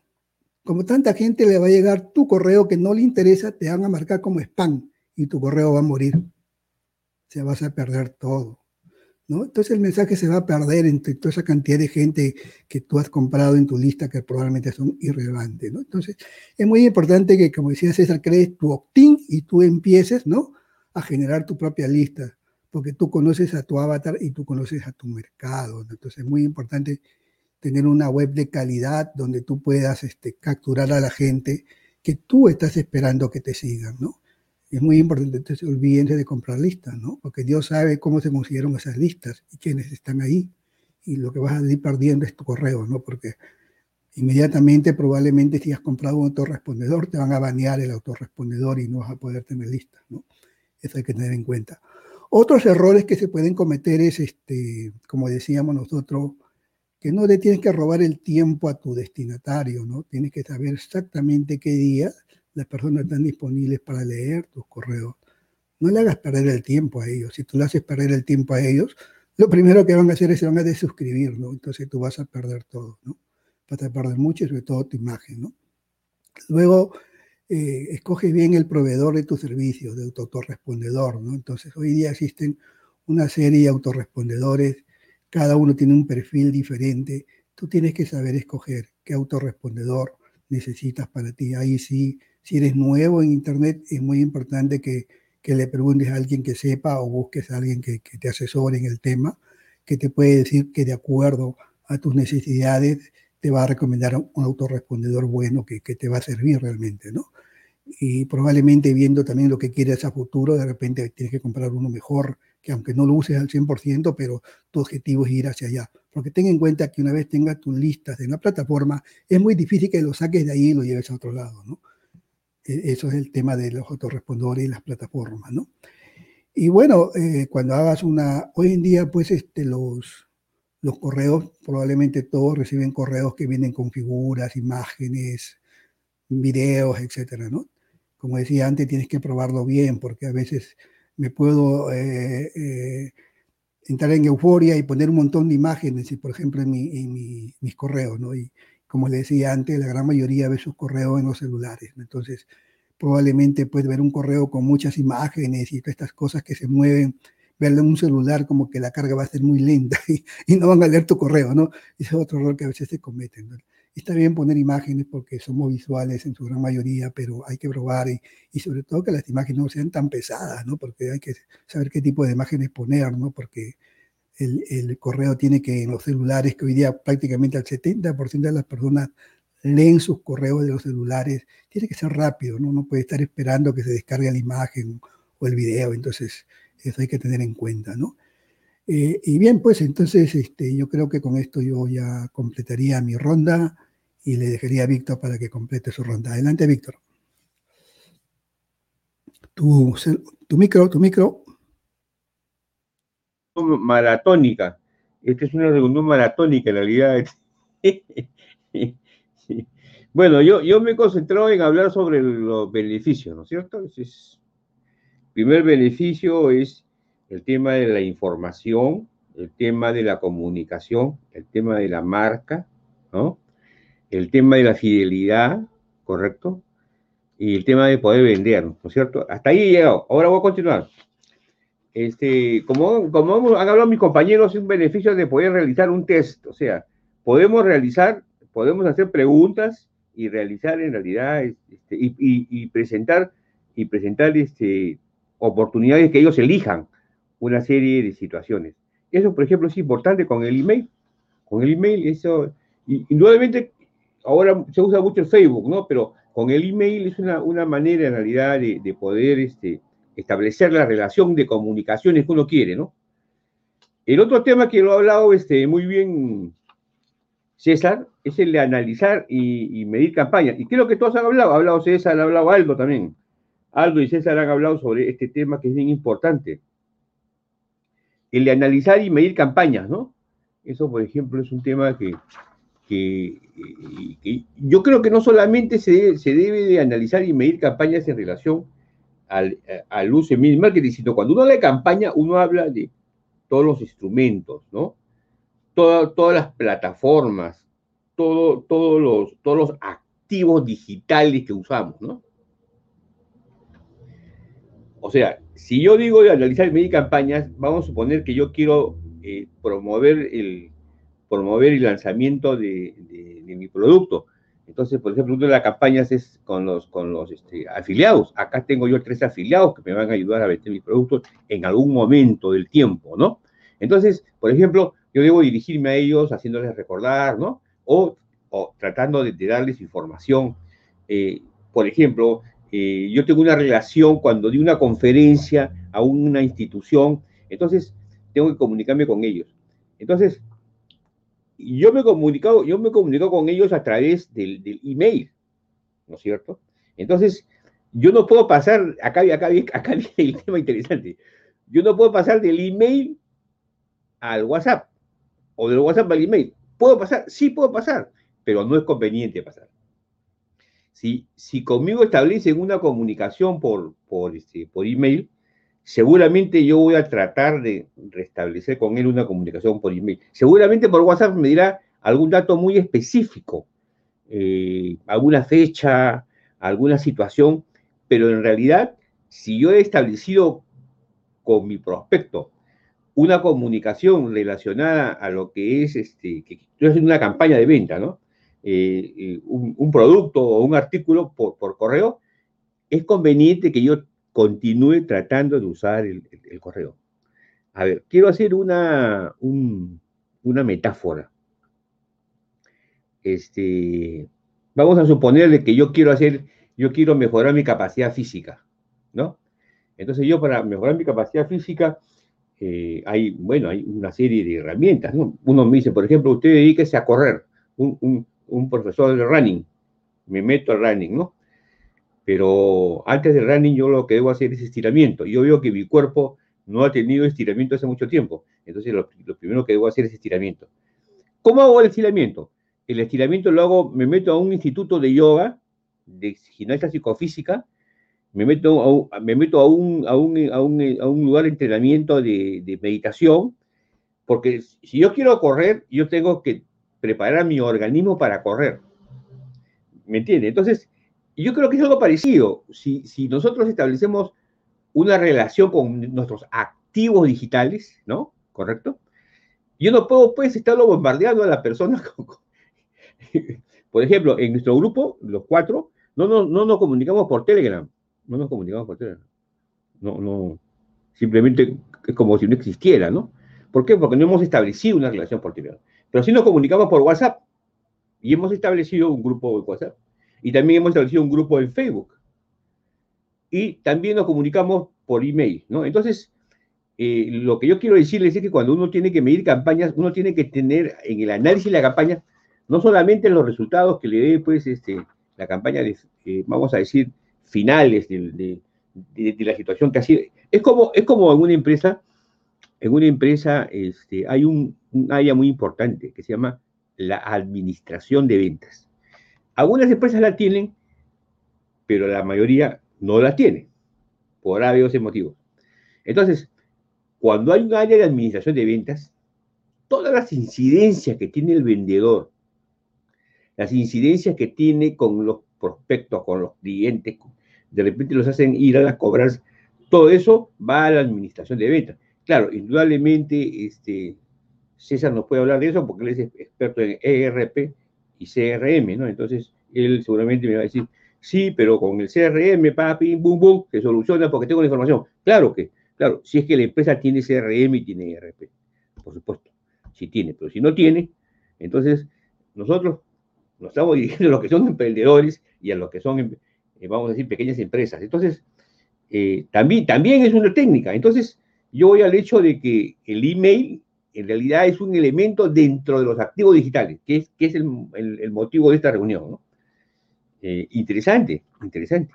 Porque no vaya a ser de que uno esté dejando de usar el email cuando el email es el que nos daría en realidad pues un mayor beneficio. Y por último, lo que nosotros tenemos que, mirar es la eficiencia. ¿cierto? La eficiencia y los recursos. La eficiencia es la capacidad de producir bienes y servicios en menor costo, ¿no es cierto? Esa es, la eficiencia. Entonces la pregunta es, ¿es más eficiente usar email marketing o es más eficiente usar otros activos digitales? Eso hay que, eso, hay que analizarlo. Eso hay que analizarlo. Porque, este, eh, ¿saben cuándo hay que analizarlo? Yo lo voy a contar. Hay que analizarlo cuando uno subcontrata personas o subcontrata recursos. Yo subcontrato. Yo sí, digo yo subcontrato, yo no tengo por qué mentir, ¿no? Yo subcontrato a, a una persona para que me ayude a hacer los posts, ¿no? los, corregimos, todo, pero él, él en realidad se, se, especializa en ese tema. O subcontrato a una persona para que me ayude a, a, escribir mi, mi, carta de ventas, ¿no? Claro. Entonces, pero yo, yo, este, eh, cuando yo subcontrato, yo me doy cuenta en realidad del resultado. Claro, seguramente le diré o no le diré, pero yo me doy cuenta si es que, si es que había una eficiencia. Entonces, es igualito. Entonces, ¿es eficiente usar, ¿cuándo, ¿cuándo es eficiente? La pregunta, ¿cuándo es eficiente usar el email marketing? Es una buena pregunta. Es una pregunta, me parece bastante interesante. Estamos hablando de, empresas, ¿no? Y, cuál es el beneficio de, usar el email marketing como un recurso, ¿no? ¿Cuál es el beneficio de usar el email marketing como un recurso? Entonces, hemos tratado de, llegar a, estas siete áreas de beneficios eh, en relación a lo que yo observo en el email marketing. Y, y, esa es mi gran inquietud. En realidad, mi gran inquietud es este, el uso del email marketing como un, como un activo digital que me permite en realidad este, tener ingresos, ¿no? De repente hay momentos en que no lo uso, sí lo uso. Ahora, cuando yo hablo de usar y no usar, yo tengo que hacer mi relación, pues, porque, porque de repente el, email marketing yo lo, yo lo uso como información, ¿no? Pero no lo uso como, una, como, como establecer una comunicación. No lo uso para fortalecer mi marca, o sí lo uso, ¿me comprende? Entonces, por eso es que he puesto estos siete temas que son importantes y, para terminar voy a hacer, una, voy a hacer un, resumen para que todos estemos contentos y felices. Son siete, siete, beneficios que yo considero que el email marketing tiene, ¿correcto?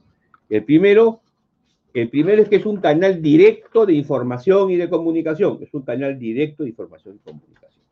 Y ya lo hemos explicado.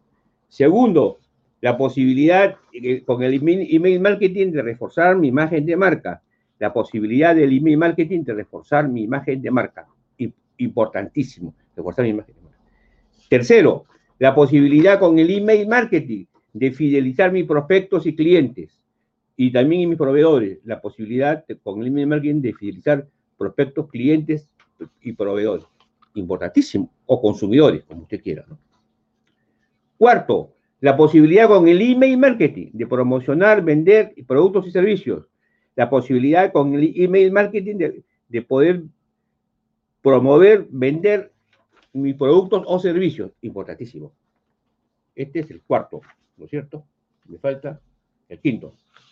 El quinto, yo debo usar el beneficio, la posibilidad de usar el, email marketing para realizar test, análisis, que ya han, hablado anteriormente mis compañeros. Ha hablado César, ya ha hablado Aldo, y también ha hablado este, eh, Freddy, Fred, ¿no? Y por último, el, eh, perdón, el sexto es la posibilidad de armar campañas, ¿no? La posibilidad de medir campañas. La, posibilidad de medir campañas sería el sexto. El sexto sería la posibilidad de medir campañas. Y por último, el séptimo, que, es, que creo que es el, que resume todo, es el email marketing me da eficiencia, me da eficiencia, me permite usarlo como recurso. Entonces, yo creo que hay que hacer un checking list y, sentarse tranquilamente y decir, a ver, en este, en este trabajo que estoy haciendo, ¿cómo estoy usando el, email marketing? Entonces yo me doy cuenta que este checklist, eh, en mi caso personal, se lo digo abiertamente, este, me ha dado en realidad la posibilidad de ver que, tengo una serie de, de, temas que no los he usado. Claro, no los he usado, no lo he usado. No lo he usado porque me he dejado llevar por las redes sociales o por otros medios. Bueno, aquí termina mi participación. Espero de que les haya servido. Estoy seguro que les ha servido, estoy seguro. Y también los invito, no se olviden que los invito este, a eh, tener, yo tengo un producto en, en victorplazavidorre.com, ¿no?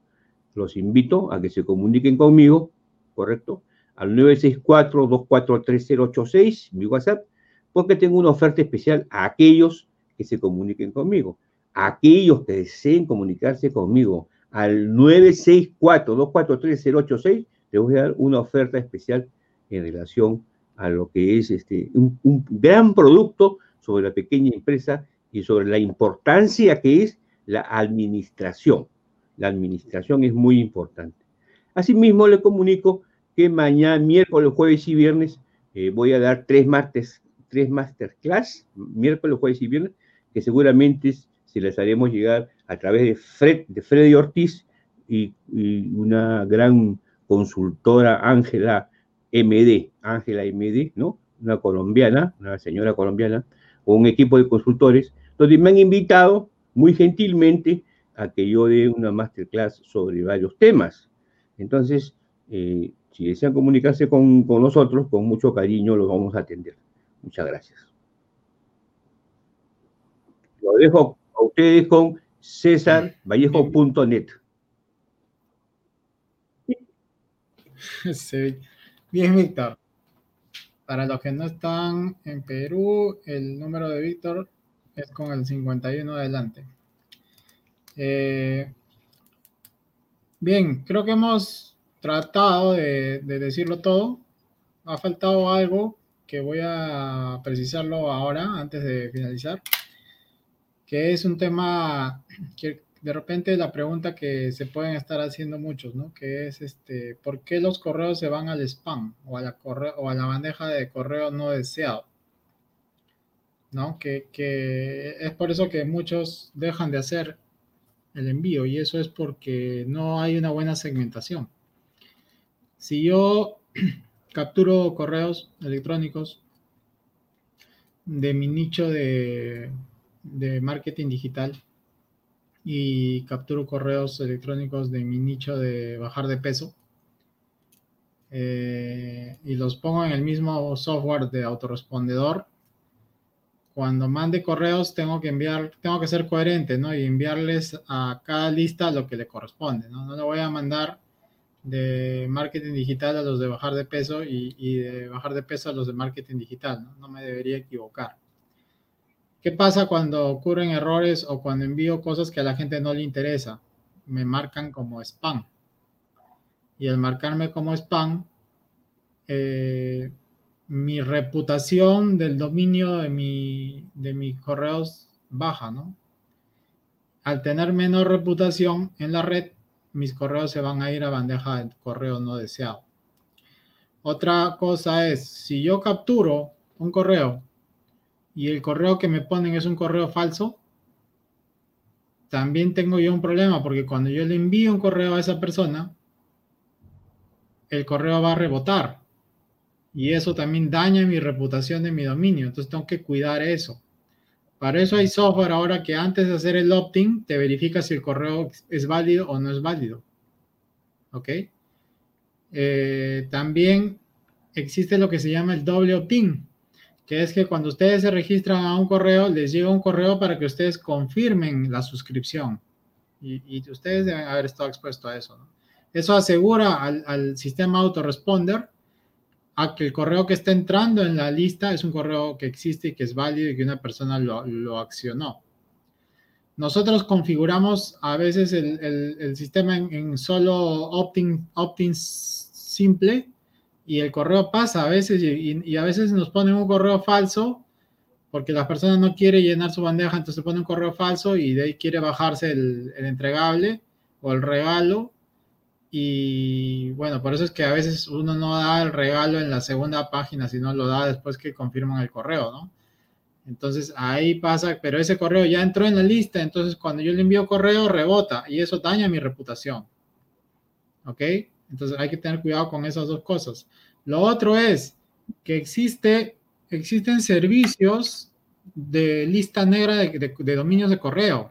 Es como decir acá en Perú el Infocor, o en, otras, en otros países el buró, donde los servidores antes de enviar un correo o recibir un correo consultan si a los servidores de, de central de riesgo de correos si ese, si ese dominio de ese correo tiene reputación o está baneado o está marcado como un, servidor spammer, o sea que me está mandando spam. Entonces ya de por sí lo reboto. Entonces a veces tus correos ni siquiera van a correos no deseados, sino que simplemente ni van a llegar. ¿Ok? Entonces, eh, ¿cómo, ¿cuáles son los métodos a seguir? Primero, para que te abran los correos, porque es bueno tener buena tasa de apertura, es tener buenos titulares, buenos subjects, buenos asuntos en los correos. Hablo, eso habló Aldo, que es, eso es parte del copy hay que tener buenos subjects y, y en tu autorrespondedor o en tu software de correo tienes que tener bien segmentadas tus listas, ¿ok? Y los autoresponders tienen herramientas para decirte, obviamente, yo puedo tener una lista de clientes que no voy a tocar, pero tengo una lista de prospectos que todavía no se convierten en clientes. Yo tengo que ver de esa lista de, de prospectos a los que estoy enviando información, cuántos de ellos no me abren un correo desde hace 90 días. ¿No? Si yo tengo esa estadística y filtro esos contactos, probablemente que muchos de ellos no me están abriendo los correos porque no les interesa o porque ya no usan ese correo o porque simplemente son correos que están rebotando, esos correos hay que borrarlos, ¿ok? Porque si tu tasa de apertura significa tasa de apertura es todos los correos que envíe, ¿cuántos abren el correo? Para mejorar las tasas de apertura hay que depurar los contactos que no nos están leyendo. Si tú bajas la cantidad de correos que tienes enviando, vas a mejorar tu tasa de apertura también, porque todos los correos a los que le envías son correos que normalmente están abriendo tus mensajes. Esa es una forma de, ampliar la tasa de apertura. ¿Ok? Creo que esos consejos son suficientes. Si tienen preguntas, déjenlas ahí. No sé si alguien tiene algo más que agregar para ya cerrar la sesión. Lo veo algo que quiere hablar.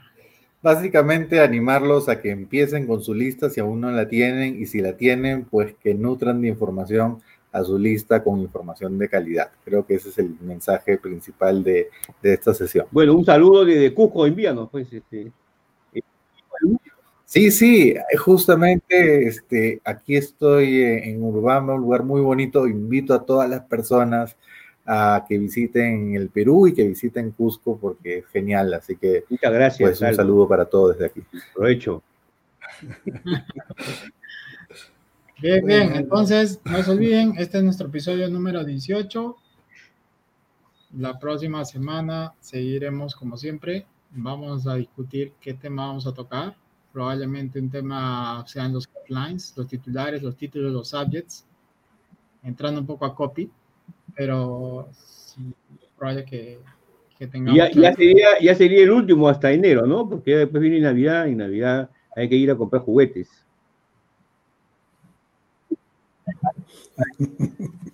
Ya, Víctor, a esta altura, a esta altura, juguete. Bueno, entonces, el domingo que nos reunimos nosotros al interno, eh, vemos cómo, cómo hacemos nuestro calendario, si, si pausamos hasta enero o, o seguimos, ¿no? Eso. Y también para enero vamos a tener nuestro propio canal de YouTube Sí, esa es la novedad que vamos a, a, a, la par de este canal de podcast, vamos a abrir otro canal de talleres donde podamos compartir pantalla y, darles otro tipo de, tutoriales eh, ya un poco más visuales, ¿no? Eh, eso se viene también, es una novedad que conversamos. Con un chamán de Colombia. Pero estamos, este, eh, siempre leyendo ahí los comentarios, ¿no? Entonces, sigan comentando. En el canal, ya saben que esta transmisión de grabación del podcast sale por, por nuestros canales de nuestros, nuestros sitios digitales y formalmente sale por Spotify eh, en simultáneo, ¿no? Entonces, eso es todo por hoy. Espero que les haya gustado la, la sesión de email marketing, un poco difícil de explicar tanto tiempo que diciembre sea portentoso. y Victoria se está despidiendo. Pero ya, este. Ok. que estén bien. Chao. Nos vemos. Nos vemos. Cuídense.